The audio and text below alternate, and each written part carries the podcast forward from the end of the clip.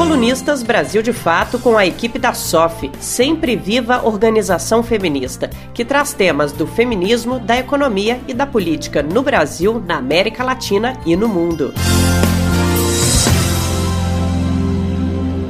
Diante da pandemia do coronavírus, são crescentes as ações de solidariedade pelo Brasil.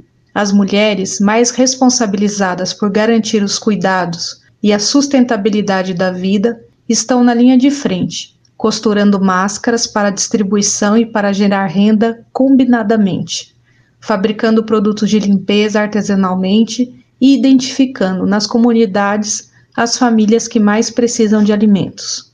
A situação atual expõe as desigualdades no país e, por isso, exige resposta imediata e saídas coletivas.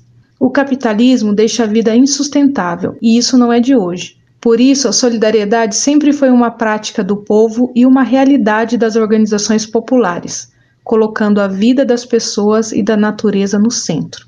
As mulheres, mais expostas ao trabalho informal e sobrecarregadas pelas inúmeras jornadas de trabalho que parecem não ter fim, encontram em outras mulheres, vizinhas, mães, cunhadas, irmãs, a extensão dos seus braços nos cuidados dos filhos, na busca por cuidar da saúde, por conseguir remédios e outros itens para atender familiares enfermos, dependentes e idosos. A organização popular é parte da nossa história, seja do campo ou da cidade. É como reivindicamos na Marcha Mundial das Mulheres: mudar o mundo para mudar a vida das mulheres, mudar a vida das mulheres para mudar o mundo em um só movimento. E assim, na trajetória do povo brasileiro, Vivemos uma relação tensa com o Estado e sua história racista, elitista, patriarcal. Por isso, reivindicamos o controle social do Estado e a participação popular nas várias etapas das construções das políticas públicas.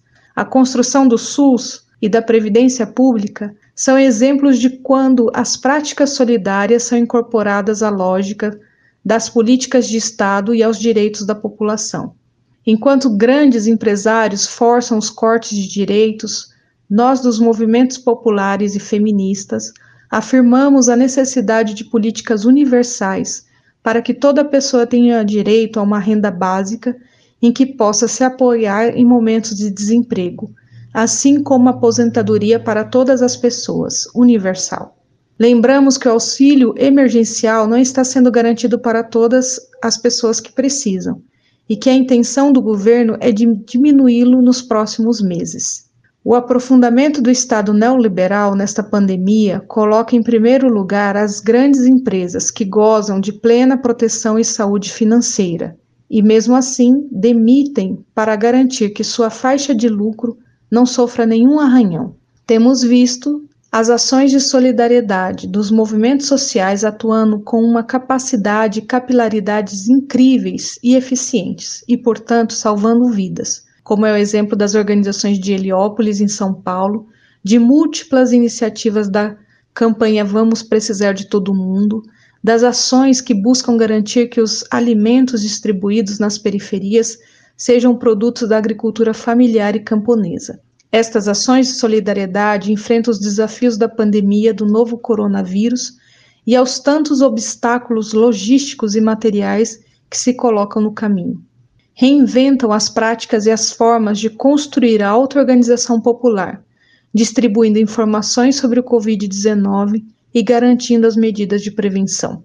Politizam a defesa da vida e reconstroem as possibilidades de fortalecer a organização popular para enfrentar não apenas a pandemia, mas o autoritarismo neoliberal do governo Bolsonaro. Colunistas Brasil de Fato com a equipe da SOF Sempre Viva Organização Feminista, que traz temas do feminismo, da economia e da política no Brasil, na América Latina e no mundo.